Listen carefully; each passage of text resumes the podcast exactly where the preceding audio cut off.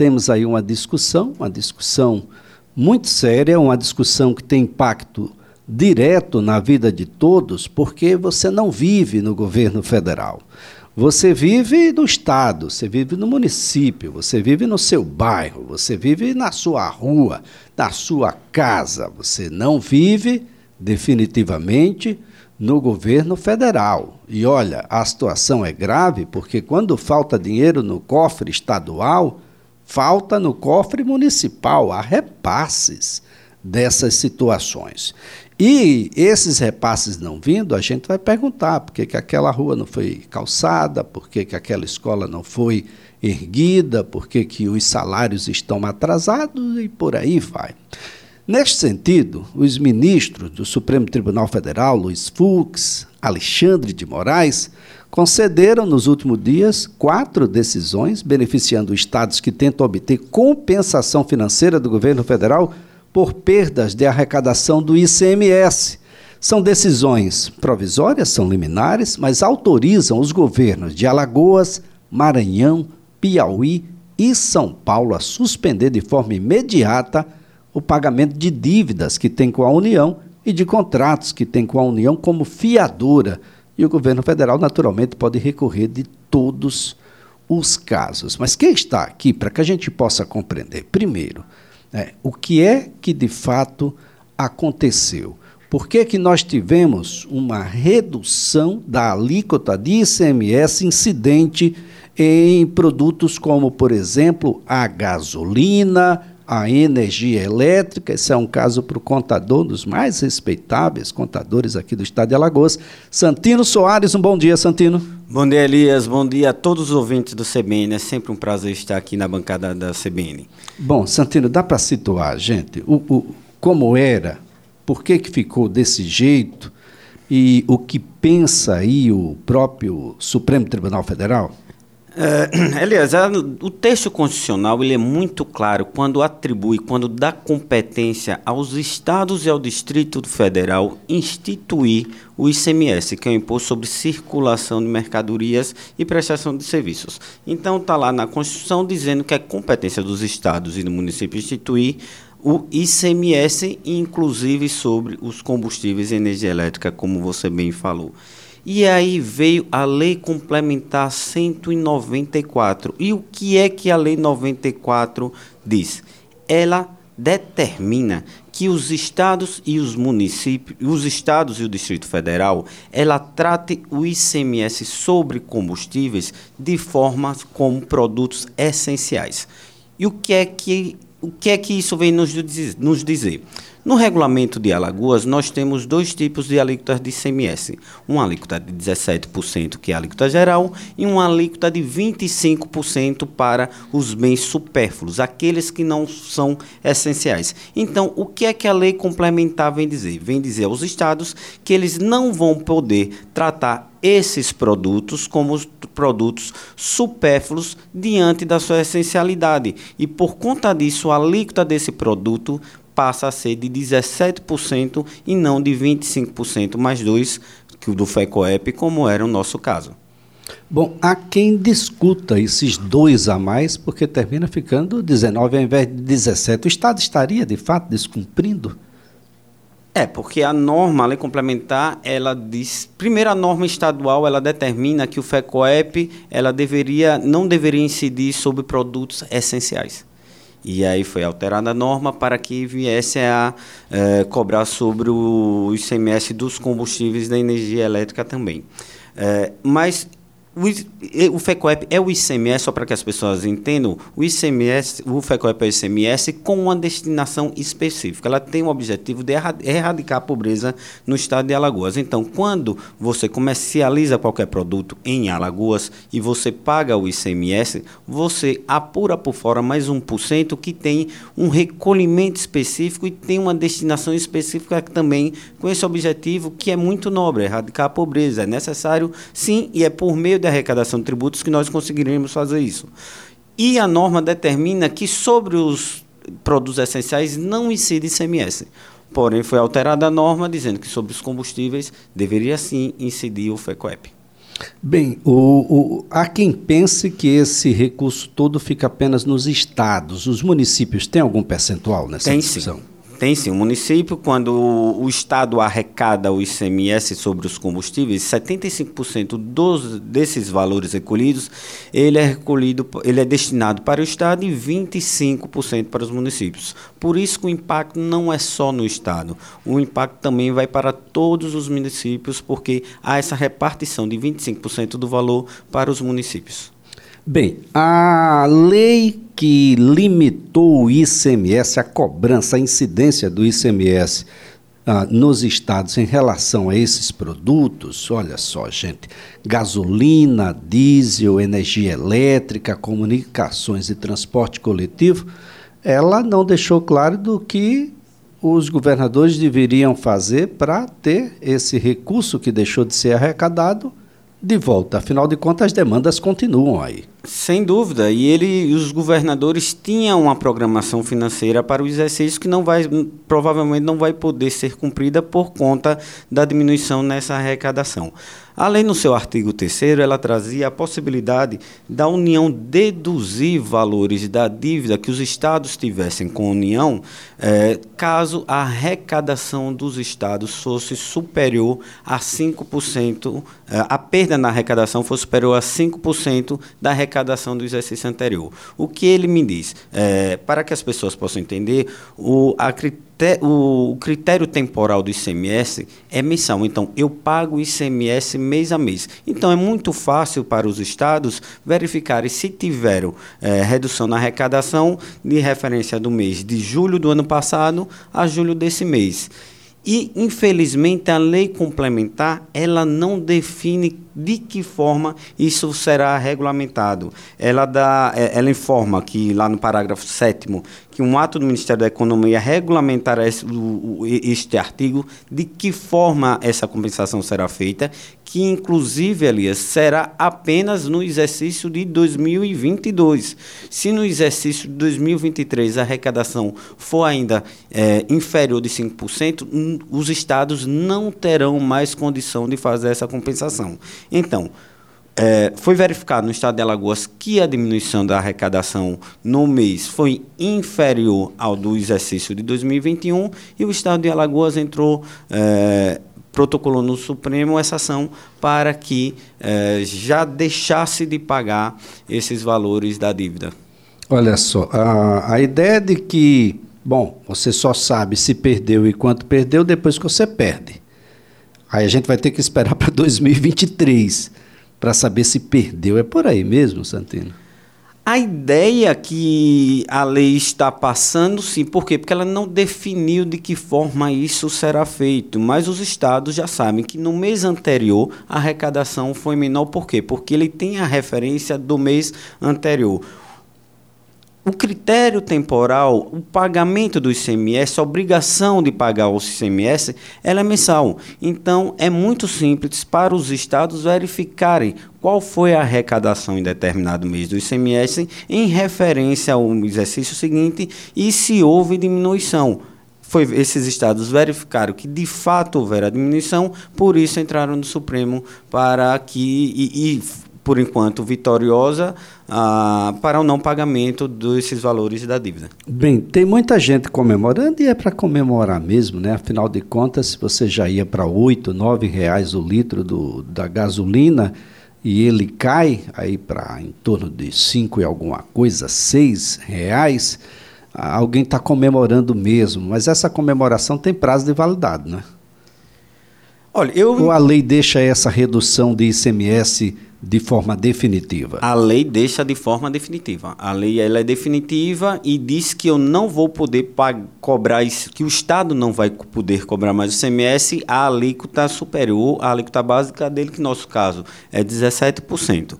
E eu acredito, Elias, eu, eu vejo de uma forma muito ruim nós utilizarmos a norma tributária para tratarmos sobre economia.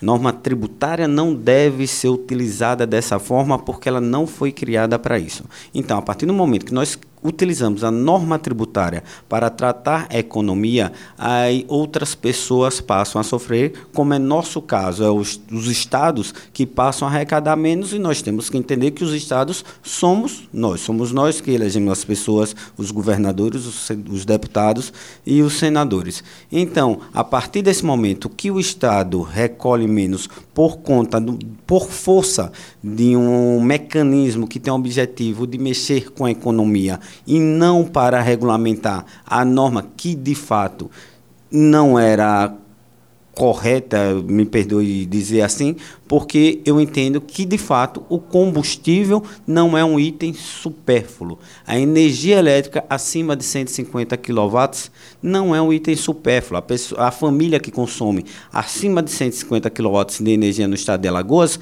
já estava pagando a energia elétrica como item supérfluo. E nós sabemos a necessidade da energia elétrica na vida de uma família a norma, a alteração dessa legislação serviu sim para corrigir isso, mas não deve ser utilizada como uma ferramenta para uma ferramenta econômica. Por quê? Porque o, a capacidade dela é muito limitada e por isso é que medidas econômicas para tratar assuntos econômicos, assuntos tributários devem ser exclusivamente tratados para recolhimentos de tributos. Santino, seria equivocado a, a afirmação de que, bom, não o Estado, o Estado ou os estados, eles não têm influência no aumento, eles não aumentaram o preço do combustível. Seria correta essa afirmação? Os estados definem o preço do combustível? De forma alguma, o Estado define o preço do combustível, é, mas, mas ele tinha um impacto muito positivo, principalmente porque o combustível ele é pago por subção tributária. O que é a subção tributária do combustível? É atribuição de uma pessoa por um fato que ainda vai acontecer. Por exemplo, o combustível que é vendido pela Petrobras, ele já recolhe esse CMS até o consumidor final. Então é muito simples para o Estado fiscalizar a cobrança, do, a cobrança, a arrecadação do combustível. Por quê? Porque nós só temos um sujeito passivo da obrigação é, tributária que é a Petrobras. Então, a Petrobras recolhe esse CMS até o consumidor final e faz essa repartição é, definido esses valores por meio de pesquisas. Hoje nós temos a nota fiscal eletrônica ao consumidor, que torna muito mais fácil e transparente a definição dessa margem de valor agregado que o combustível chega ao consumidor final e o Estado só tem uma pessoa para fiscalizar. Então, era uma arrecadação muito eficiente que o Estado tinha, que passou a ser inferior, tanto pela facilidade de cobrar e pela necessidade da fiscalização não ter, não ser tão rigorosa, porque nós só temos uma pessoa a cobrar. Infelizmente, o Estado não tinha nenhuma ingerência sobre o preço do combustível, mas é fato que quando o dólar subia e, e havia esse aumento nos combustíveis, a alíquota que incidia era de 27% e não de 17%. Bem, imaginando agora os 17%, que é o limite, teto estabelecido, bom, se o preço da gasolina for um real, será 17% em cima de um real. Quem aumenta não é o Estado. Quem aumenta é a política de preço estabelecida pela Petrobras, que tem como acionista majoritário o povo brasileiro por meio do governo federal. Ah, quando ele aumenta, se for para 10 reais, será 17% em cima de 10 reais. Então, mesmo que a gente retire todo o percentual de ICMS, haverá sempre um risco a desse, desse combustível ser acrescido no seu valor. À medida que o preço internacional do barril de petróleo vier a flutuar para cima, à medida em que o próprio dólar vier a ter o seu câmbio alterado também para cima. E a gente não terá mais a quem culpar não terá mais o que tirar. Uma coisa interessante também é de que, por exemplo, na energia elétrica, a contribuição de iluminação pública, ela foi atingida pela medida, pela lei, porque vamos chegar no momento em que a contribuição de iluminação, de iluminação pública vai ficar bem próximo do valor do ICMS que hoje é recolhido pelos estados. Exatamente, Elias. Essa seria também uma oportunidade, já que eu vou mexer no ICMS, que é de competência dos estados, eu também vou mexer na minha política de determinação de preço de combustíveis. Seria uma oportunidade extremamente interessante, porque nós verificamos que agora no último trimestre a Petrobras teve um, um lucro é, acima de 80 bilhões. É, se nós formos levar em comparação a Shell na Inglaterra, ela teve um lucro de 8 bilhões. Então, é fato que nós temos um tendo um lucro que ele está totalmente diferente do que está sendo praticado no mundo. É, então, é momento de nós verificarmos isso? Sim, por quê? Porque, como bem você falou, Elias, nós temos a limitação. No próximo ano, a gente, caso o combustível venha subir ainda mais, a gente não vai ter como reduzir mais o ICMS sobre combustível e aí nós ficaremos de mãos atadas por falta de uma determinação, por falta de uma política que vise a questão do preço dos combustíveis. Bem, os estados vão sair perdendo, já estão perdendo, ah, vão em busca aí de uma compensação financeira. Essa compensação pode significar menos dinheiro nos cofres públicos federais, ah, isso é uma grande possibilidade ou simplesmente você vai ter deixar deixar dinheiro de, de, ter dinheiro nos cofres estaduais. Essa é uma, uma questão que precisa uh, ser colocado um, um, um pouco mais de seriedade e transparência na discussão. A ideia que ficou para o cidadão é que os estados têm culpa e a culpa total pelo valor que os combustíveis estão hoje nas bombas dos postos é preciso ah, imaginar de que tem muita gente que não pesquisa, não perfura, não refina e que ganha muito, muito dinheiro com o, os combustíveis aqui no país. E estes não estão sendo chamados à discussão e não estão sendo expostos para a população. Ficam os governadores estaduais a como se fossem os vilões da história, mas na verdade, quando a gente prejudica o Estado, a gente prejudica você, prejudica a mim. Não há como, isso precisa de mais transparência, Santino.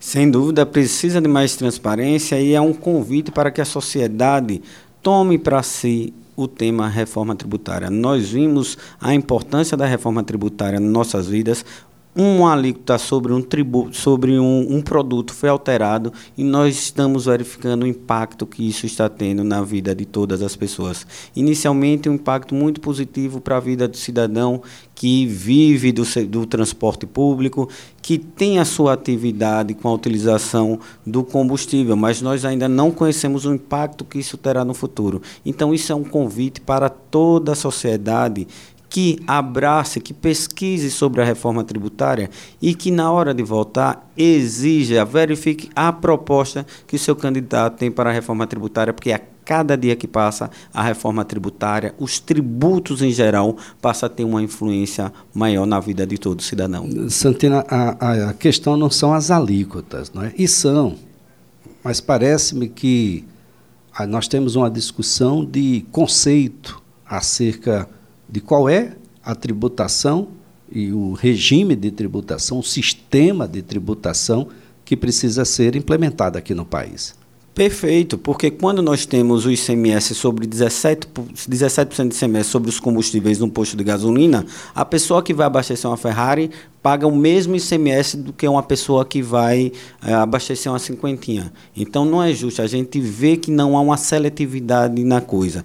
A partir do momento que nós temos uma tributação concentrada no consumo, que é o caso do ICMS, um tributo que passa quando que passa a incidir quando você consome algum produto, ele deixa, ele passa a ser um um tributo igual para duas para todas as pessoas, mas ela compromete muito menos a vida de quem abastece uma Ferrari do que quem abastece uma cinquentinha para fazer a entrega do YouTube. Então, enquanto nós não passarmos para uma tributação focada de fato na receita, no, no ganho, a gente vai, nós não vamos conseguir deixar de ter é, é, esses conflitos tributários e as pessoas que consomem, as pessoas que têm a menor capacidade de consumo, infelizmente, são as pessoas mais prejudicadas por essa tributação focada exclusivamente no consumo. Bom, é um, um conceito, digamos, que precisa ser reformado.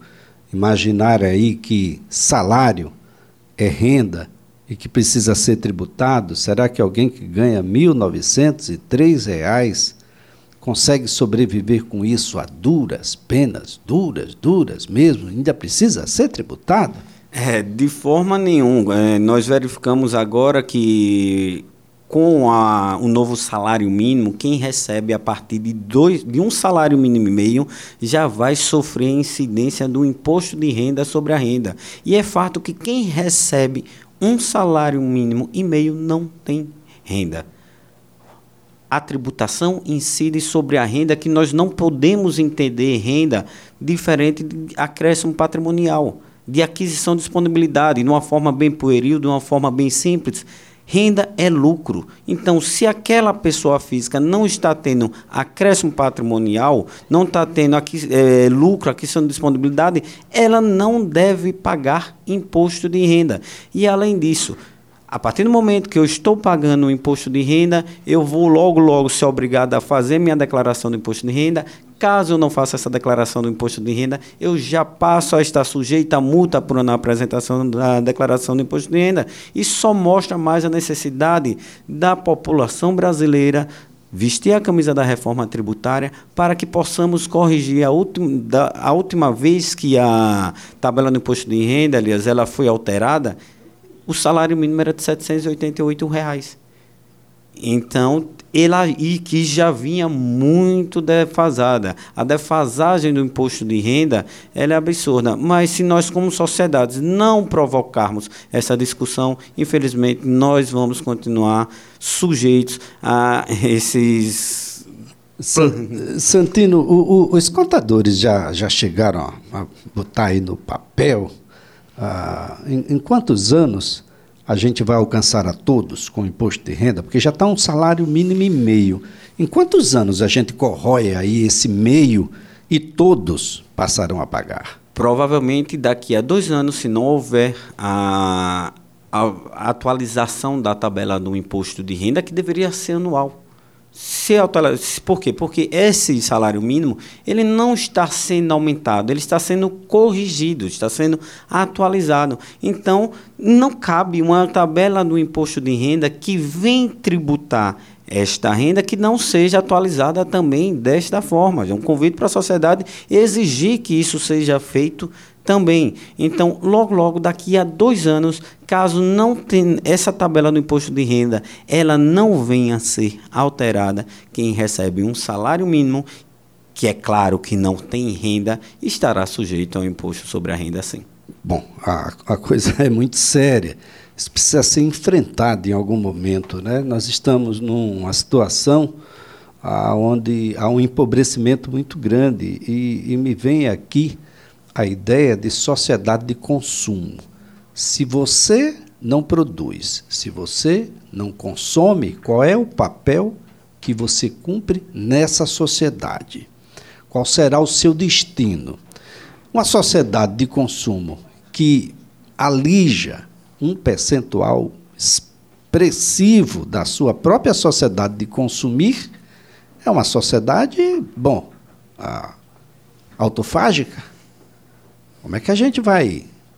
as, as coisas precisam de um, de um caminho um pouco mais, mais sereno, mas a gente precisa enfrentar esse dragão aí da, que corrói absolutamente tudo. Santino, foi um prazer tê-lo aqui. Vamos aguardar aí os próximos passos do Supremo Tribunal Federal, de modo que a gente possa compreender qual é o caminho. Os estados precisam desse dinheiro. Não tem estado com dinheiro sobrando, com dinheiro que ele não precise. Os estados estão também em um sofrimento financeiro muito grande. Sem dúvida, Elias. É um convite para toda a sociedade tratar esse tema com a seriedade que ele precisa. Santino Soares é contador